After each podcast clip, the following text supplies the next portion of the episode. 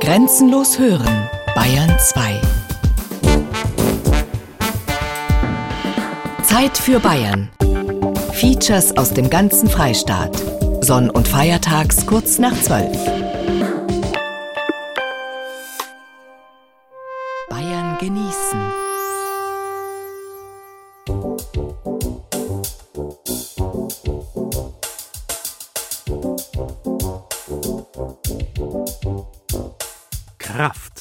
Bayern genießen im März mit Gerald Huber.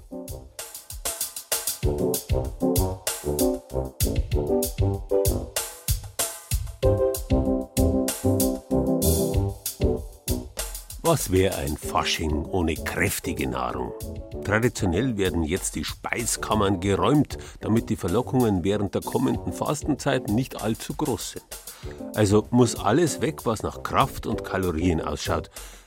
Wir wollen in unserer Bayern genießen Sendung aber nicht bloß über Kirche und Co. reden, sondern uns um alles Mögliche kümmern, was auch außerhalb des Faschings Kraft gibt oder zumindest damit zu tun hat. Das sind unsere Themen. Die Kuttelmass, schwäbisches Fastnachtsvergnügen, das Kraftcafé, Nürnberger Saalakrobaten, die Wasserkraft, Sehenswürdigkeiten in der eisernen Oberpfalz, der Grünkern, fränkisches Kraftkorn, das Holzfällermoors, oberbayerische Kraftnahrungsmittel, der Steirerhans, Münchner Kraftburschen. In diesem Sinn zum ersten, aber auch zum letzten Mal heute ein kräftiges Hellau.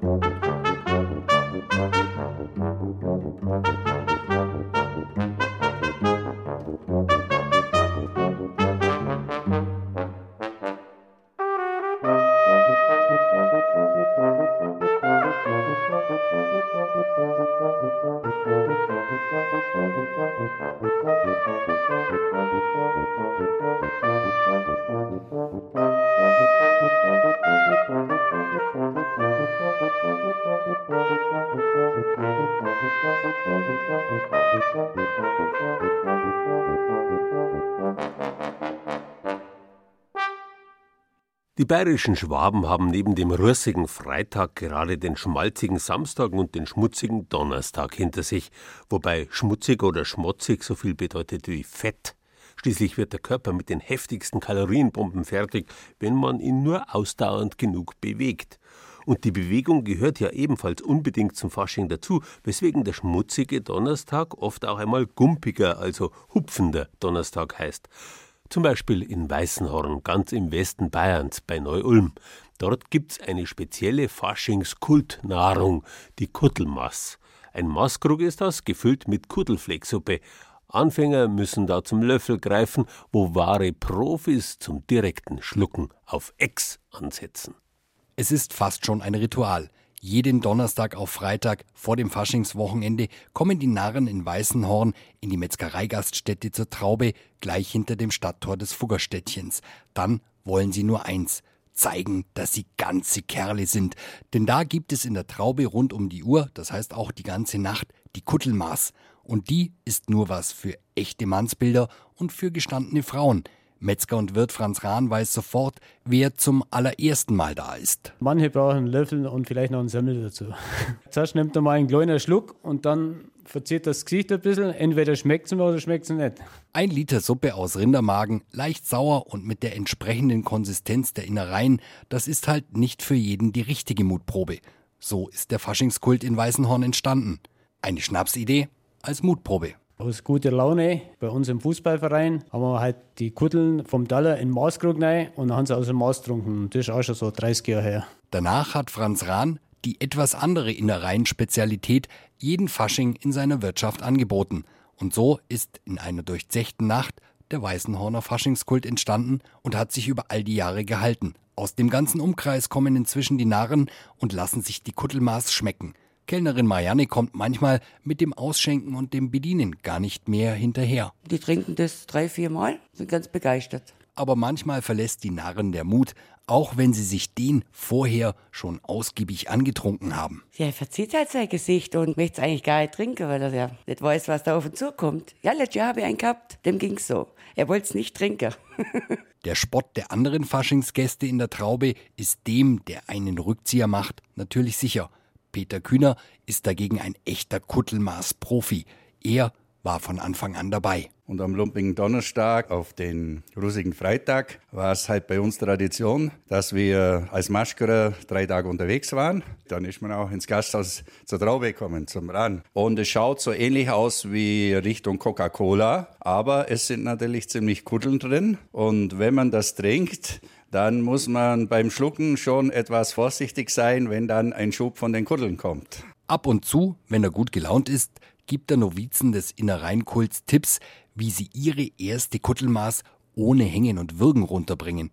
Augen zu und durch, das ist der wichtigste Rat. Man setzt an, dann kommt die Flüssigkeit und dann kommt ein größer Schub von den Kuddeln. Man kaut und schluckt das natürlich nicht so wie aus dem Teller. Und dann ist es gehörige Masse, die man letztendlich versucht, möglichst schnell runterzuschlucken und dabei den Geschmack mehr oder weniger nicht so arg äh, äh, beachtet. Ruhe bewahren, und vorher Maß halten bei der Maßbier und beim Schnaps, das ist der nächste wichtige Tipp, denn zu der Mutprobe in der Traube in Weißenhorn kommen die meisten Narren oft erst weit nach Mitternacht, wenn sie weiterfeiern wollen nach den Umzügen durch die Fuggerstadt oder einfach, wenn der Hunger kommt. Aber Vorsicht, die Innereien im 1 Liter Bierkrug sind kein kleiner Mitternachtssnack. Wenn man in der Früh zwischen 2 und 6 Uhr schon sehr viel Alkohol getrunken hat, dann ist das die größte Gefahr, dass wenn ein so großer Happen von Kuddeln kommt, dass das dann in die entgegengesetzte Richtung wieder zurückbefördert werden kann. Das klingt nicht wirklich gut, deshalb habe ich mich auf den Selbstversuch gut vorbereitet. Kein Alkohol vorher, es ist mittags um zwölf und nicht nachts um zwölf. Ich versuche Ruhe zu bewahren, mach die Augen zu und denk mir, nichts wie runter damit. Was ist Watergate, wenn man eine echte Kuttelmast vor sich hat? Ja, das ist jetzt gar nicht so schlecht. Wenn ich mir jetzt allerdings vorstelle, mh, hm, ich müsste jetzt den ganzen Liter wegmachen, puh, das würde ich glaube ich nicht schaffen. Und dabei mag ich Innereien wirklich gerne. Der Sport der Kuttelmaß-Profis ist mir also sicher, einige von ihnen trinken drei davon am Tag und nicht im gesamten Fasching. Aber irgendwie geht es bei der Kuttelmaß in Weißenhorn nicht nur um die inneren Werte. Es ist eine Mutprobe für Narren, über deren Sinn man sicher streiten kann. Aber andererseits Fragen Narren wirklich nach dem Sinn? Und so kommen sie jedes Jahr aus dem ganzen Umkreis, um beim Faschingskult in Weißenhorn dabei zu sein. Wenn Sie die Kuttelflecksuppe und andere Innereien aus Bayerisch-Schwaben nachmachen wollen, auf unserer Internetseite bayern2.de-zeit für Bayern finden Sie eine ganze Reihe von Rezepten. Kameradchen! Leid wollen Wahrheit wissen. Die ganze Wahrheit. Verzeihen wir's ihnen. Es gibt nichts Besseres, weil was geht. Und gibt's dann nur was Gutes dazu. Dann krieg ich der fucking genug. Es gibt nichts Besseres, weil was geht. Mein Mäudel, du bist da so gut. Und drum lass du mir auch keinen Raum. Mein Mäudel, weißt was ich gelernt hab. Es gibt nichts Besseres, weil was geht magst nicht mit mir zum Essen gehen. Ich weiß, du wird's hast alles schön. Da war mir auch gut kochen dort. Es gibt nichts Besseres, wie was geht.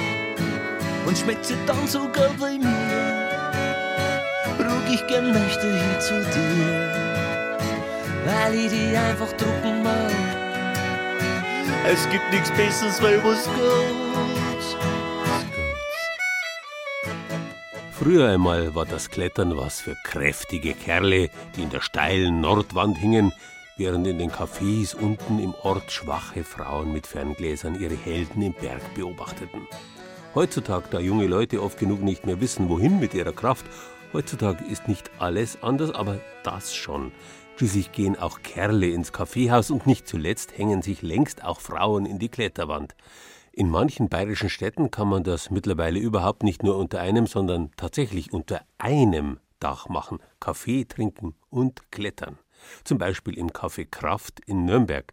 Das Café Kraft ist Deutschlands größte Boulderhalle. Das Modesportwort Boulder stammt aus dem Englischen und bedeutet Felsblock. Gemeint ist Klettern ohne Seil und Klettergurt an künstlichen Felsen unter Dach und auf Absprunghöhe.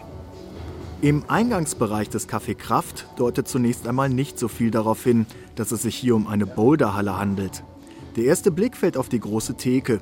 Chillige Musik für die Ohren und Kaffeeduft für die Nase. Und das ist durchaus gewollt, erklärt Geschäftsführer Hannes Huch. Hier geht es eben nicht nur um den reinen Sport, sondern auch um das Miteinander. Wir wollten hier im Kaffeekraft nicht nur einen Ort zum Trainieren bauen, sondern eben auch einen Ort, an dem man sich trifft, an dem man ein geselliges Beisammensein genießt. Und der berühmteste Kletterer in der Fränkischen, er war selber kein Franke, aber er hat hier äh, Markstein hinterlassen, Wolfgang Güllich, hat eins der meist zitierten Bonmots des Kletterns produziert, indem er sagte, Kaffee trinken ist integraler Bestandteil des Kletterns, was da vorne auch an der Bistrowand steht, in der wir jetzt gerade sind. Und das bringt es eigentlich auf den Punkt. Es geht eben nicht nur darum, hier die Muskeln zum Glühen zu bringen, sondern eben auch ein nettes Beisammensein zu genießen, weil das gehört einfach zum Klettern elementar dazu. Wo man auch hinsieht, Reminiszenzen an die fränkische Schweiz. Viele der Gäste im Café Kraft klettern normalerweise im Freien, fahren regelmäßig an den Wochenenden raus aus der Stadt in die fränkische. Doch unter der Woche oder bei schlechtem Wetter zieht es den einen oder anderen dann eben doch in die Boulderhalle. Aber der Stellenwert der fränkischen Schweiz ist für das Klettern ungemein wichtig. Nach wie vor gehört sie weltweit zu den attraktivsten Klettergebieten. Und als das Sportklettern in den 1980er Jahren aufkam, haben Legenden wie Wolfgang Güllich, Kurt Albert oder Wolfgang Fietz hier Geschichte geschrieben. Die Macher des Café Kraft sehen sich deswegen als Indoor-Version der fränkischen Schweiz und haben viele Wände nach berühmten Felsen benannt, auch wenn Bärenschlucht oder Grüne Hölle nicht so aussehen wie die Originale. Selbst der Name Café Kraft hatte seinen Ursprung in der fränkischen Schweiz, sagt Hannes Huch und deutet auf Fotos an der Wand. Boulderhalle Nürnberg fanden wir zu langweilig, haben also einen kleinen Namenswettbewerb gemacht. Und dann hat uns dieser Herr hier, Dicky Korb, ein Trainer, ein ganz wichtiger Klettertrainer in Deutschland, schrieb nur eine ganze, ganz kurze E-Mail zurück, Kaffeekraft fände ich cool. Denn das Kaffeekraft wurde von dieser Dame hier betrieben und war in den, gerade in den 80er Jahren, als also das Sportklettern hier aufblühte in der fränkischen Schweiz, der Szenetreffpunkt überhaupt. Das ist im Pegnitztal gewesen. Ein großes Café, vor allem berühmt durch die riesigen Sahneportionen. Und der Name Kaffeekraft symbolisiert einfach für uns in idealtypischer Form dieses Zusammenspiel von wir treffen uns, trinken Kaffee und dann lassen wir es an den Wänden krachen. Kaffee trinken, Kuchen essen und klettern. Unweigerlich fallen einem die Weisheiten des Konfuzius ein.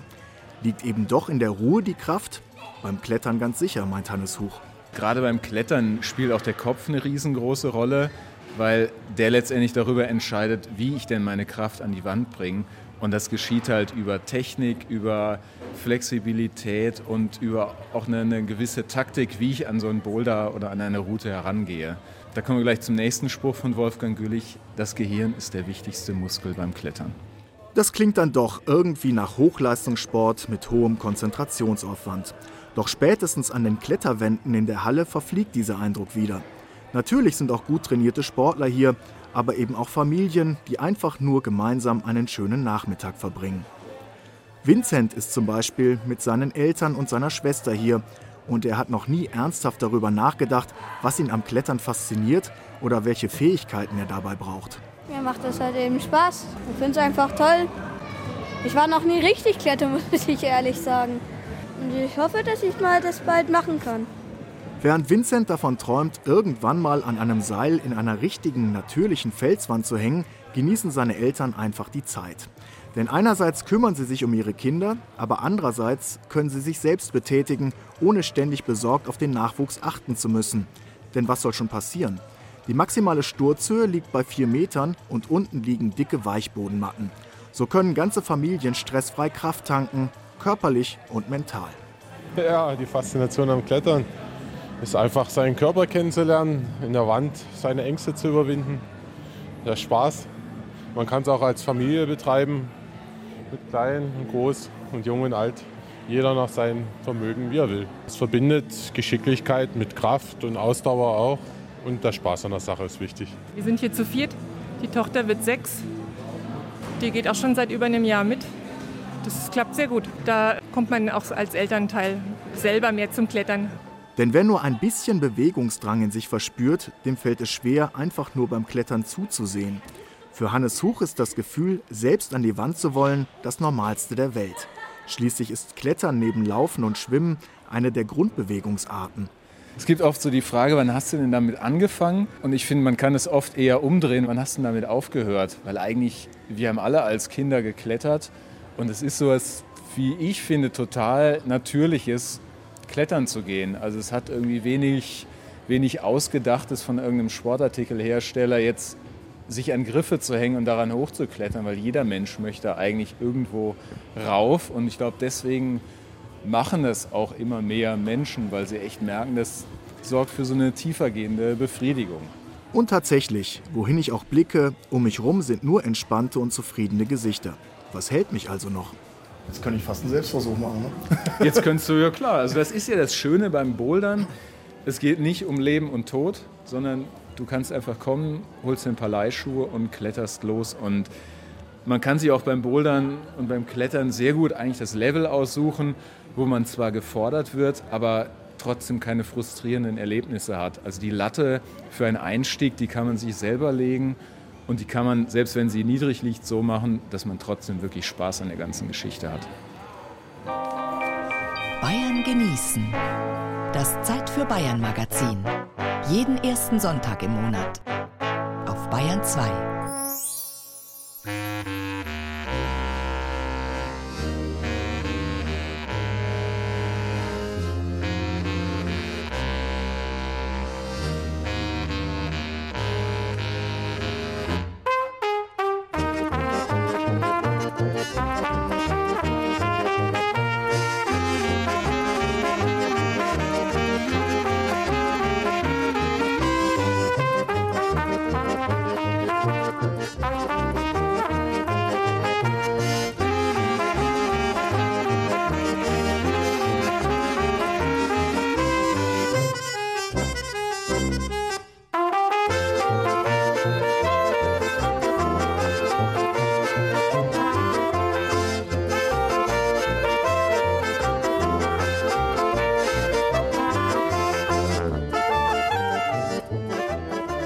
Wer doch gelacht, wenn Marmelade keine Kraft gäbe.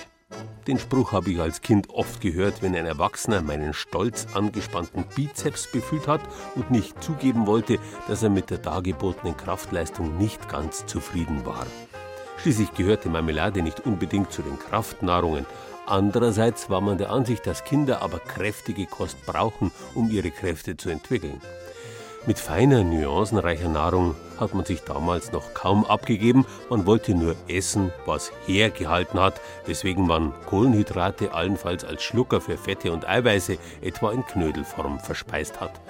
Und man wäre nie auf die Idee gekommen, seine Kräfte sinnlos in einer Kletterhalle zu vergeuden. Schließlich musste man mit seinen Kräften haushalten. Und man hat schon aus Selbsterhaltungsgründen alles daran gesetzt, die eigene Körperkraft zu sparen. So ist die Menschheit schon früh draufgekommen, dass die Kraft des Wassers die eigene Körperkraft in vielerlei Hinsicht trefflich ersetzen kann. Das Wassermühlenland Bayerns ist die Oberpfalz. Die Wasserkraft hat vor allem die Gegend um Amberg und Sulzbach zum, wenn man so will, Ruhrgebiet des Mittelalters gemacht. Im Bergbau- und Industriemuseum in Teuern und im Freilandmuseum Neustadt-Perschen kann man genussreich auf den Spuren dieser großen Wasserkraftgeschichte wandern. Im Oberpfälzer Freilandmuseum Neustadt-Perschen im Landkreis Schwandorf klappert die Rauberweiher Mühle. Das mächtige Fachwerkgebäude war ein Landsassengut, wie Museumsleiterin Birgit Angerer erklärt.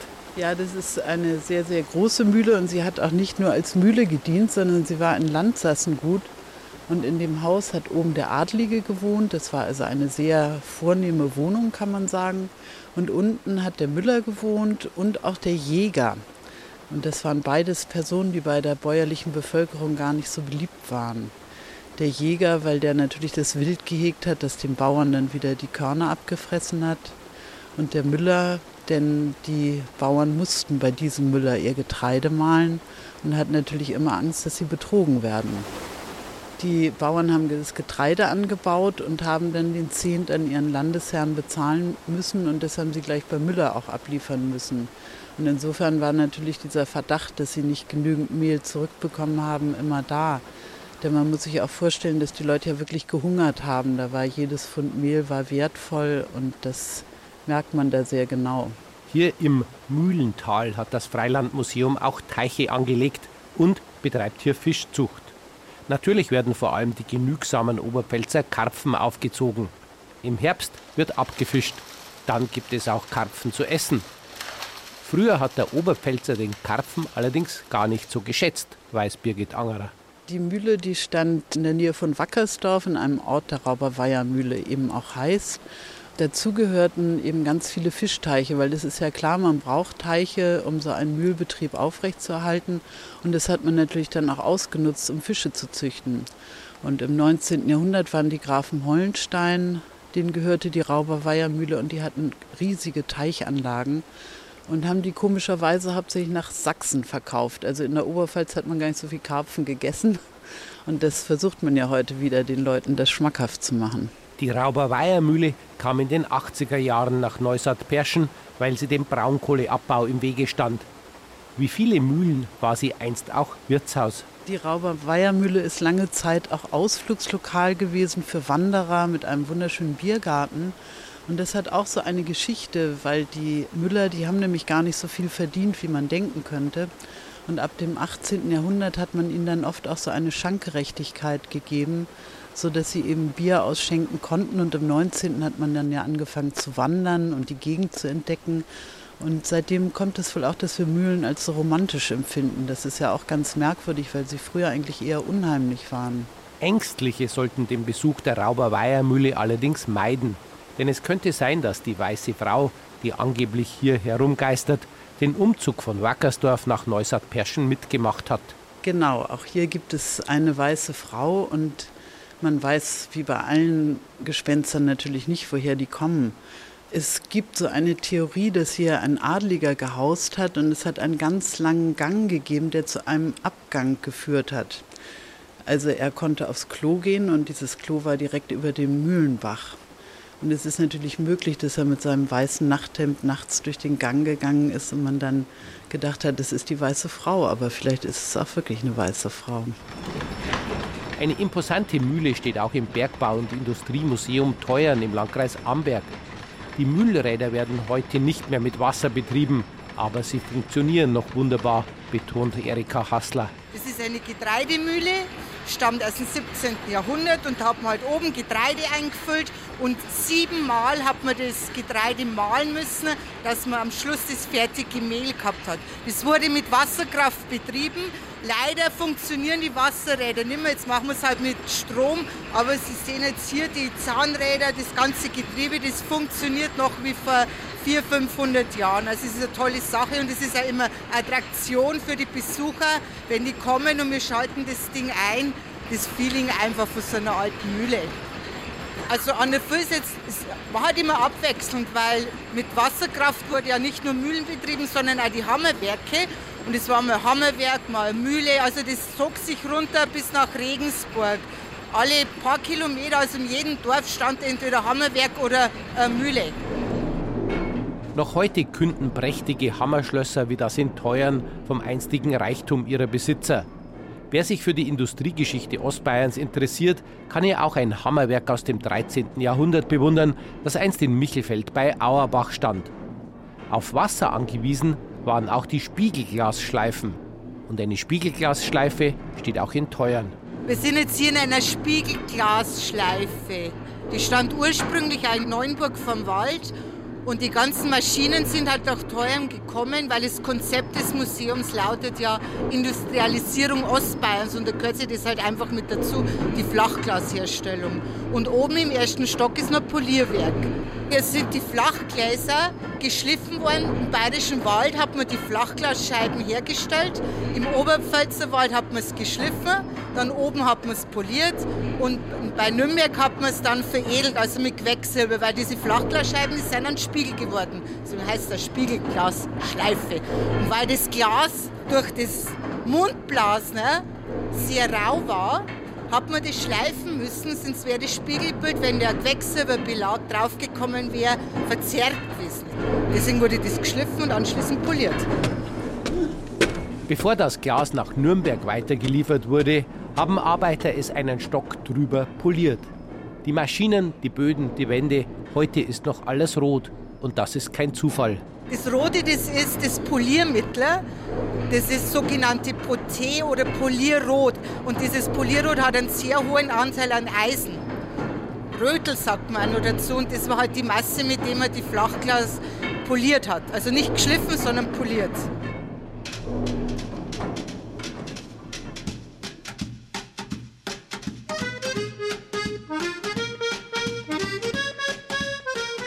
Essen Mo als Zusammenkommen heißt übrigens das Jahresmotto heuer im Oberpfälzer Freilandmuseum. Es soll ausdrücken, dass es viele Dinge braucht, um das Essen zum Genuss zu machen.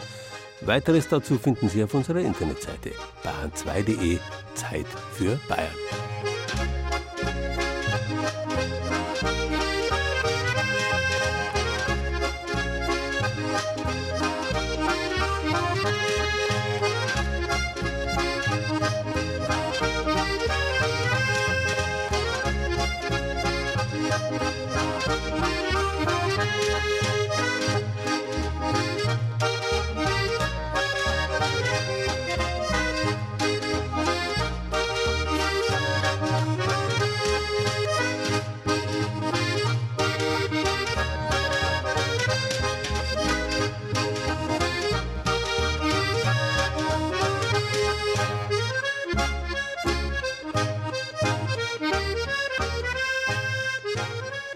Chemiker Justus von Liebig hat 1852 in München den nach ihm benannten Fleischextrakt erfunden.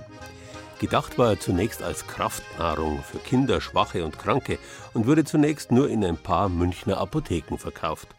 Erst als zehn Jahre später in Uruguay mit Liebigs Erlaubnis angefangen wurde, aus kostengünstigem südamerikanischem Rindfleisch im großen Maßstab Fleischextrakt zu gewinnen, war Liebig buchstäblich weltweit in aller Munde. Jetzt konnten sich auch weniger Betuchte regelmäßig Kraftbrühe leisten. Zuvor war man auf andere Arten von Kraftspendern angewiesen. Im Landkreis Miltenberg zum Beispiel ist der fränkische Grünkern zu Hause. Eine Spezialität, die hier schon seit Jahrhunderten bestens das Fleisch ersetzt. Kraftvoll und leichter verträglich als alle anderen Körner verschafft es dem, der es isst, ein rechtes Fleisch und gutes Blut. Und die Seele des Menschen macht er froh und voller Heiterkeit. So lobte schon im Mittelalter Hildegard von Bingen den Dinkel als das beste Getreide und Grünkern ist schließlich sozusagen eine Vorstufe des Dinkels. Es ist die Dinkelsorte Bauländer Spelz, die nur hier angebaut wird und aus dem nur fränkischer Grünkern gemacht werden darf. Dieser wird in der Milchreife, das ist kurz vor der eigentlichen Abreife ein Stadium, geerntet, dann auch äh, gedarrt im Spelz auf Buchenholz klassischerweise und wird so die restliche Feuchtigkeit entzogen und haltbar gemacht durch dieses Buchenholz kriegt er auch dieses rauchige Aroma. Alexander Zimmermann von der Geimühle im Eichenbühler Ortsteil Riedern im unterfränkischen Landkreis Miltenberg. Schon seit über 50 Jahren hat sich seine Familie auf die Verarbeitung von fränkischem Grünkern spezialisiert. Die Gegend zwischen Miltenberg und dem baden-württembergischen Tauberbischofsheim, das sogenannte Bauland, ist sozusagen die Heimat des fränkischen Grünkerns. Richtig, ja, weil wir verarbeiten seit mehreren Generationen Grünkern für unterschiedlichste Zwecke, Privathaushalte, Gastronomie, der hier in der Region angebaut wird, aufgrund der geografischen und klimatischen Lage und ist eigentlich so das letzte Rückzugsgebiet vom Grünkern. Bereits rund um das Jahr 1660 wird der Grünkern erstmals erwähnt. Seine Entdeckung geht wohl auf Hungersnöte zurück. Es war weit verbreitet. Aufgrund von Missernten wurde das halt zur Sicherung ja, der Nahrungsmittel früher geerntet und hat aber durch Technik, andere Züchtungen die Bedeutung für die Ernährung verloren, ist dann eher was für Liebhaber geworden, ist aber eine Bereicherung des Speiseplans aufgrund seines Aromas und hat ja dieses Regionale, könnte man vergleichen mit Nürnberger Bratwürste. Die Geimühle am Rand des fränkischen Odenwalds, unmittelbar an der bayerisch-baden-württembergischen Grenze, Müllermeister Alexander Zimmermann greift hier in einen großen Sack und nimmt eine Handvoll der gereinigten Grünkernkörner heraus. Wir sind speisefertig und die Speise fertigen malen wir dann noch zu Mehl. mit dem man dann wunderbare Leckereien zaubern kann. Müllermeister Alexander schwört vor allem auf die Grünkernküchle seiner Mutter Barbara. Also es ist so, dass Sie Ihre Fantasie freien Lauf lassen können im Punkto Kräuter, die Sie zugeben. Sie können auch Käsewürfelchen dazugeben. Und bei mir ist es so, ich mache halb und halb meine Grünkernküchchen und wenn sie allen schmecken, bin ich sehr froh. Lassen sich auch sehr gut mal zwischen Brötchen packen und für unterwegs mitnehmen. Barbara Zimmermann. Sie achtet auch aus gesundheitlichen Gründen auf eine gesunde und ausgewogene Ernährung. Der in der Familienmühle verarbeitete Grünkern ist dann natürlich ein fester Bestandteil. Ich schätze es für die abwechslungsreiche Kost. Ich muss nicht immer Fleisch machen und kann das so würzen, dass wenn ich ein Grünkernküchle mache und würze die dementsprechend, nicht unbedingt jeder rausschmeckt, ob da jetzt ein Fleisch drin ist oder nicht. Wir weisen aus, dass Grünkern höhere Anzahl Eisen und Magnesium hat. Wenige Kilometer weiter im Miltenberger Gasthof Brauerei Keller legt man ebenfalls großen Wert auf Produkte aus der näheren Umgebung. Auf dem Herd steht daher der Klassiker, die Grünkernsuppe. Das gibt also mit diesem leichten Röstgeschmack, den man dem Grünkern vermittelt, eine feine Nuance und so in kleinen Mengen genossen als Auftakt für ein Menü, für ein regionales Menü, ist diese Grünkernsuppe bestimmt nicht zu verachten. Ist durchaus auch was für Feinschmecker. Theo Keller ist der Seniorchef des auch bei Touristen sehr beliebten Gasthofes am Rande der malerischen Miltenberger Altstadt. Die Grünkernsuppe, verfeinert mit Croutons und frischen Kräutern, wird bei ihm oft bestellt. Deswegen ist es auch kein Problem, den internationalen Gästen zu erklären, worum es sich bei Green Corn handelt. Wir haben ja auch hier sehr viel durch die Schiffe, haben wir sehr viele Ausländer. Und wenn dann nachmittags die Amerikaner kommen, dann haben wir schon einen Speech auf dem Zettel auf Englisch. We can explain it and they are very, very delighted that this special thing from the region. Die Geimühle der Familie Zimmermann. In all den Jahren, in denen hier schon fränkischer Grünkern verarbeitet wird, war die Nachfrage nach dem Korn nicht immer so groß wie heute. Nach dem Krieg fand sich der Grünkern schließlich zu oft auf dem täglichen Speiseplan. Das Interesse ließ nach. Trotzdem haben die Zimmermanns immer an das Korn mit seinem kräftigen, würzigen und aromatischen Geschmack geglaubt. Wir haben immer an den Grünkern festgehalten und wir haben ja verschiedene Betriebszweige, aber Grünkern war immer dabei. Ob Festtagssuppe, Grünkernbraten oder Grünkernwaffeln, in Unterfranken gibt es jede Menge Grünkernspezialitäten. Wenn Sie was ausprobieren wollen, Rezepte gibt es auf unserer Internetseite bayern2.de. Zeit für Bayern.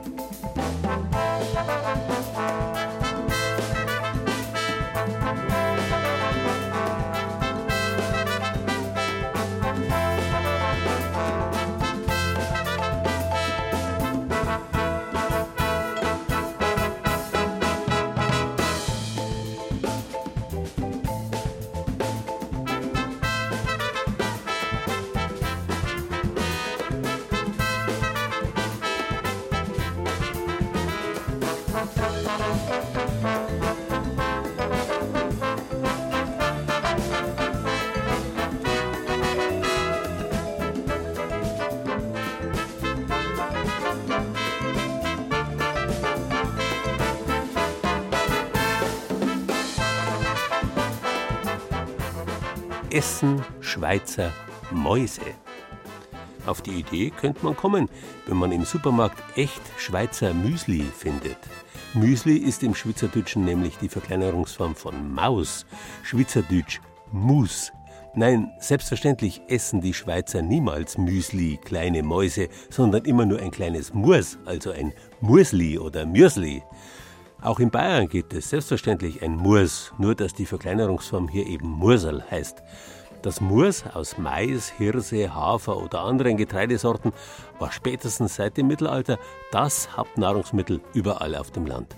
Eine Kraftnahrung für diejenigen, die von ihrer Hände Arbeit leben mussten und für die es eben nicht jeden Tag Schweiners mit Knödeln gelitten hat. Noch bis weit ins 20. Jahrhundert hinein war das Murs sowas wie das tägliche Brot der Holzknechte in den oberbayerischen Bergwäldern. Die hatten nämlich Schwerstarbeit zu leisten. Ihr Energieumsatz hat dem von Spitzensportlern entsprochen. Das Moos war ein Kraftfutter, bei dem zeitgenössischen Ernährungsberatern die Haare zu Berge stehen würden. Heute braucht's keiner mehr, aber im Holzknechtmuseum in der Labau bei Ruppolding zeigt der 86-jährige Holzknecht in Ruhe, Hans Seuer, immer wieder mal her, wie es geht, das Mursen.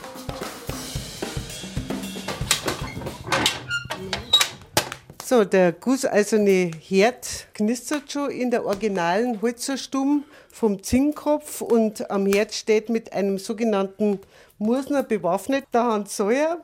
Er ist Experte des Holzknechtlebens und das Holzknechtleben war in erster Linie mal geprägt von ganz harter Arbeit. Also brauchen wir jetzt erst einmal was Stärkendes zum Essen. Ah, richtiges Murs. Ein Pfannel hier auf den Ofen, da mal ein wenig Schmalz rein, aber nicht zu wenig. Das ist jetzt für eine Person, gell? Für eine Person. Ja. Und jetzt müssen wir einen Tag machen. Der Tag ist nicht sehr kompliziert. Das ist also ein Mehl in der Schüssel. So circa ein Viertel Pfund und eine Prise Salz. Gut, die Prise sagen wir mal so, gell? Ja. Ich würde sagen, so ein Esslöffel voll, gell? So ungefähr, ja, genau. Aber jetzt muss ich ein wenig Wasser nehmen. da, Wasser wie viel? Dass der Tag ungefähr ein kleines bisschen härter ist wie der Pfannkuchentag.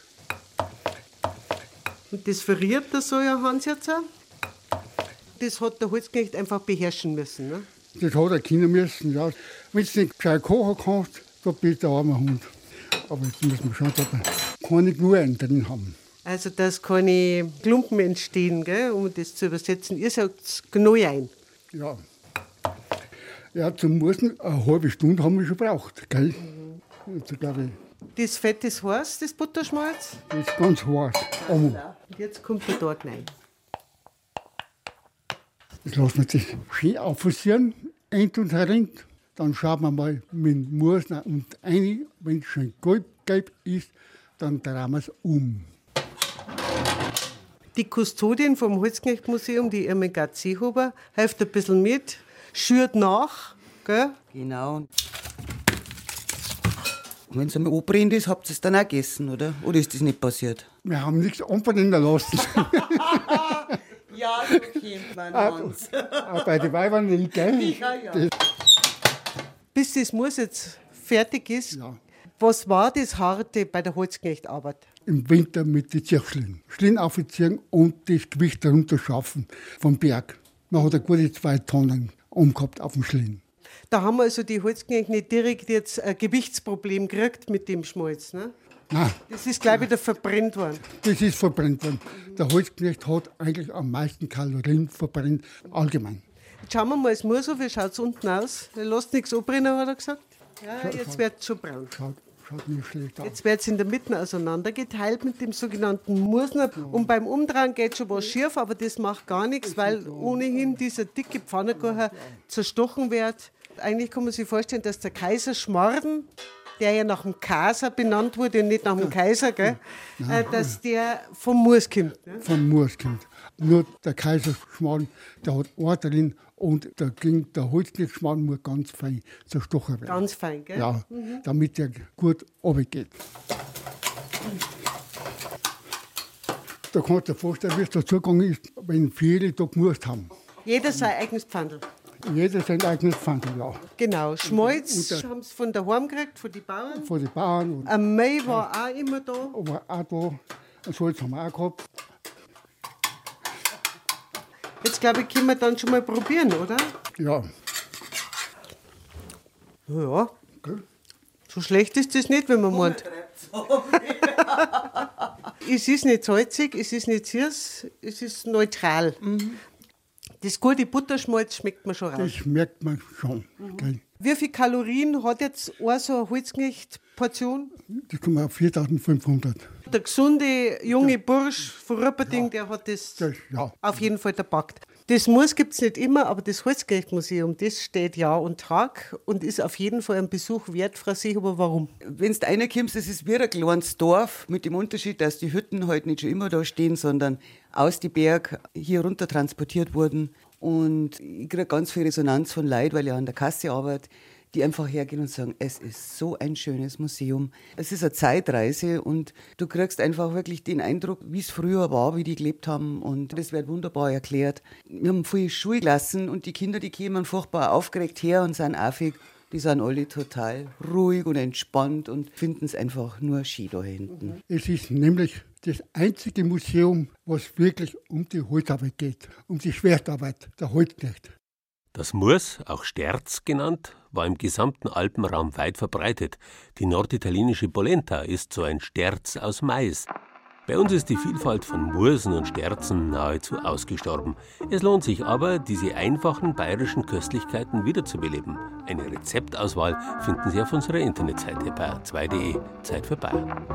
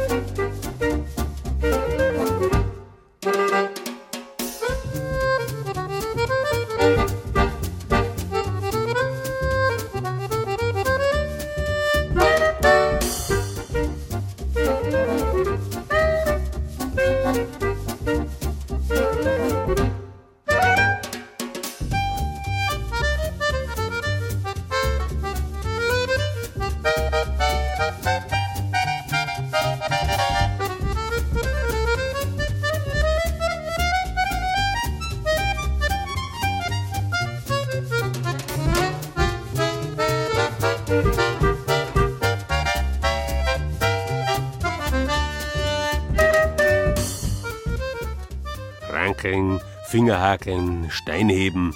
Die Bayern sind ein traditionsreiches Kraftsportvolk.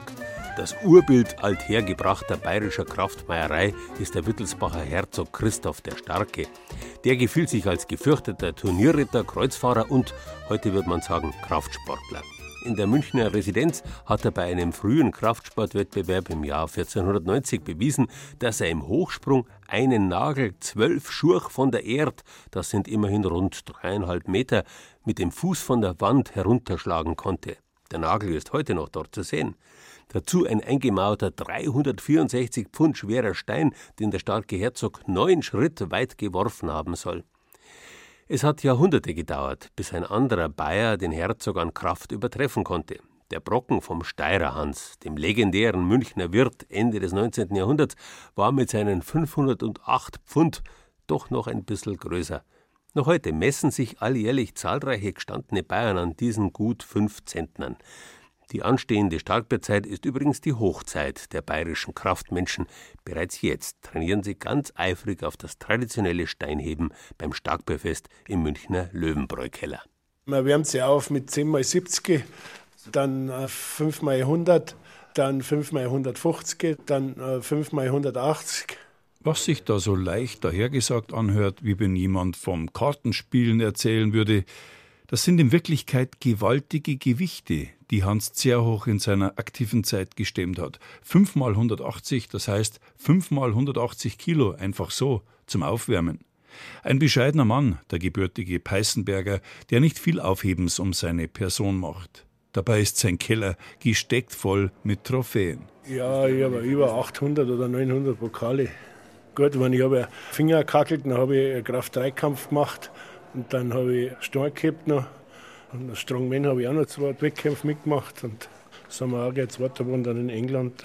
In Dänemark war das. Kein Wunder, dass nach einer lebenslangen Karriere mal ein bisschen was durcheinander geht. Kaum eine Kraftsportdisziplin, in der Hans Zerhoch nicht seine Konkurrenten deklassiert hätte. Heute ist er zwar 63 Jahre alt, hat sich offiziell aus dem Wettkampfgeschehen zurückgezogen, aber wenn irgendwo ein Stein herumsteht, dann kann es leicht sein, dass es ihn in den Fingern juckt. Wenn man denkt, was der Steirer Hans kann, das kann ich doch auch.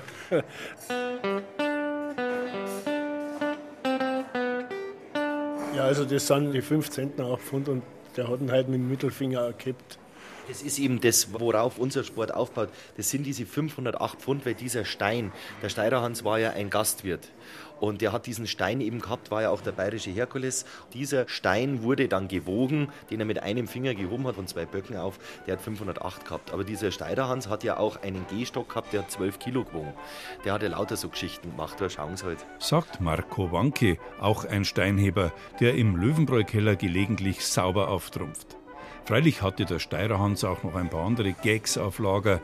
Einen Zylinder mit 30 Kilo, einen Maßkrug mit 12 Pfund, wie es sich für den bayerischen Herkules gehört. Und natürlich hat es auch schon dem Steirerhans diebische Freude gemacht, wenn ein vermeintlicher Muskelprotz die 508 Pfund einfach nicht in die Höhe gebracht hat. Ich bin eigentlich auch so ein recht ruhiger, ich mache da keine Show, ich gehe da hin und da gibt es aber viele Amis. Zum Beispiel, dann hupfen die auf den Storn auf, zerreißen sie das T-Shirt und dann heben sie und dann hängen sie dort wieder auf am Schleifstor. Und dann heben sie dann oft gar keinen Zentimeter und ich hebe halt traditionelle Lederhosen und dann sind da oft so Bodybuilder.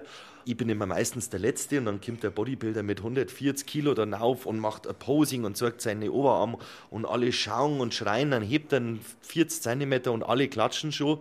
Und dann kommt auf einmal der Bauernbauer aus Fahrhand, der Wankemarker mit der Lederhosen und zieht halt her. Das ist halt ein Gaudi. Es ist wirklich ein Gaudi.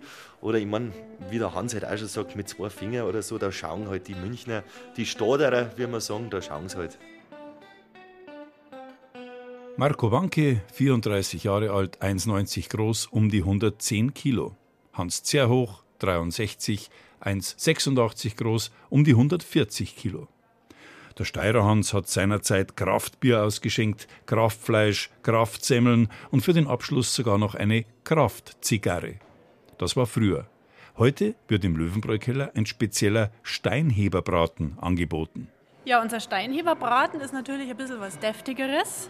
Das ist im Grunde ein Schweinebraten vom Halsgrad mit einer Garnitur aus Zwiebeln, Speck und Champignons und dazu servieren wir einen Kartoffelgurkalsalat. Zwei Scheiben, weil auf einem Bein steht man schlecht. Kerstin Jungblut vom Löwenbräukeller.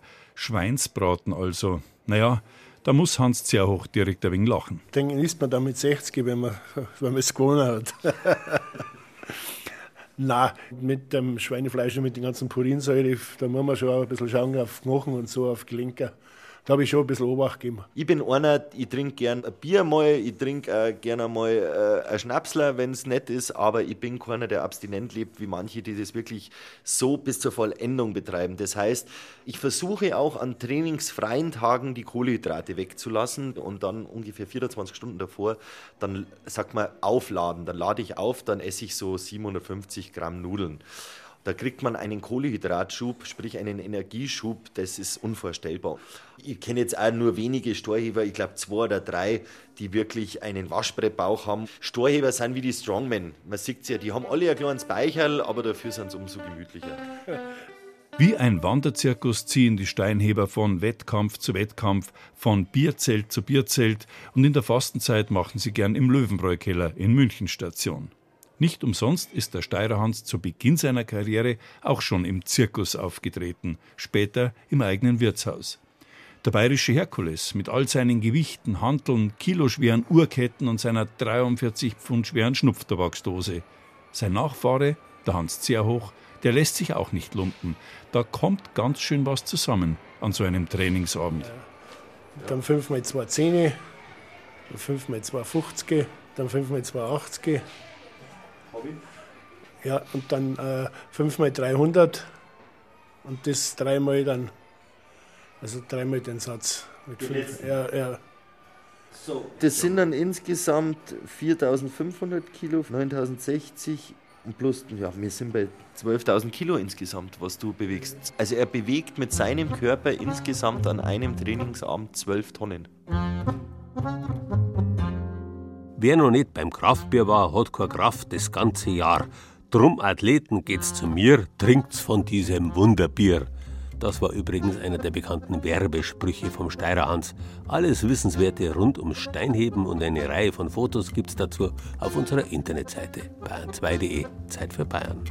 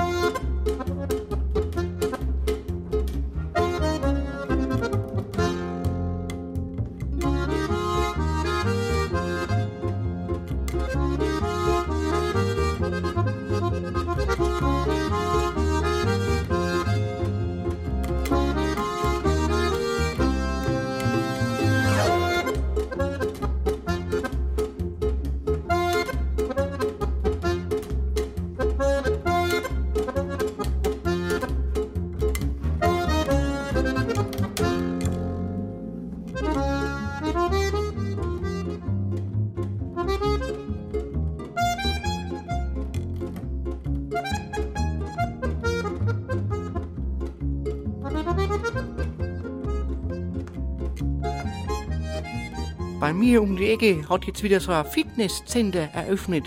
Ne? Und da sind sie jetzt am Schaffen, du, die Kraftbretzle. Hä? Solche Pakete an die Oberarme, das ist enorm. Aber eins muss ich sagen, diese Kraftbretzle, ne? Also, dass die sich den Weg in den Fitnesscenter überhaupt merken können. Nicht erst der Erwin Pelzig, auch schon Friedrich Schiller hat gewusst, dass wo rohe Kräfte sinnlos walten, sich kein Gebild gestalten lässt. Will heißen, Muskelschmalz ist nur so gut wie das Hirnschmalz, das es lenkt. Das war bei Christoph dem Starken schon so und natürlich beim Steirerhans, der aus seiner legendären Kraft auch kräftig Kapital zu schlagen wusste. Schließlich bedeutet das Wort Kraft ursprünglich so viel wie Kunstfertigkeit, List. Das englische Wort crafty bedeutet schlau und Craftsmanship heißt Handwerkskunst. Mögen also die Bayern schon immer ein kräftiges Volk gewesen sein, man tut nicht gut daran, ihre Intelligenz zu unterschätzen. Kräftig übrigens geht es auch in Bayern genießen bei unseren Kollegen vom Fernsehen weiter. Thema ist die Kraftschmiede Krumpholz, der traditionsreiche Gutenberger Hammer in der Nähe von Kulmbach. In zwei Stunden um 15 Uhr auf BR Alpha. Wir vom Radio wünschen Ihnen einstweilen einen schönen Sonntag.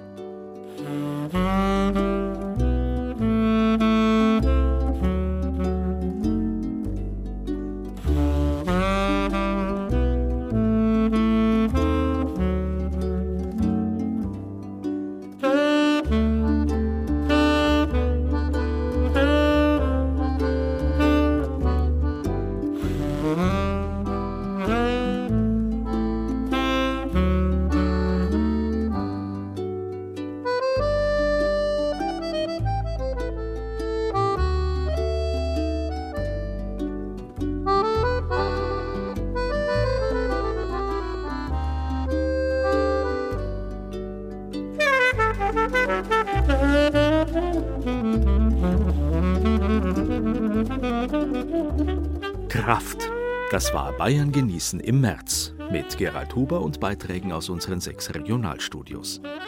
Das Weißenhorner Fastnachtsvergnügen der Kuttelmass ließ uns Uli Kiesewetter aus der Schwabenredaktion probieren. In das Kraftcafé, die größte Boulderhalle Deutschlands in Nürnberg, führte uns Oliver Tubenauer aus dem Studio Franken. Die Wasserkraft-Sehenswürdigkeiten in der eisernen Oberpfalz zeigte uns Thomas Muggenthaler aus dem Studio Ostbayern in Regensburg. Den Beitrag über die unterfränkischen Grünkernspezialitäten machte Farsin Benam vom Studio Mainfranken. Von Regina Vanderl war die Reportage über das Holzfäller Moors, das oberbayerische Kraftnahrungsmittel. Und Arthur Dittelmann aus der Redaktion München porträtierte den Steirer Hans und seine Münchner Kraftburschen-Nachfolger. Ton und Technik Brigitte Xenger, Musikberatung Angela Breyer, Redaktion Gerald Huber.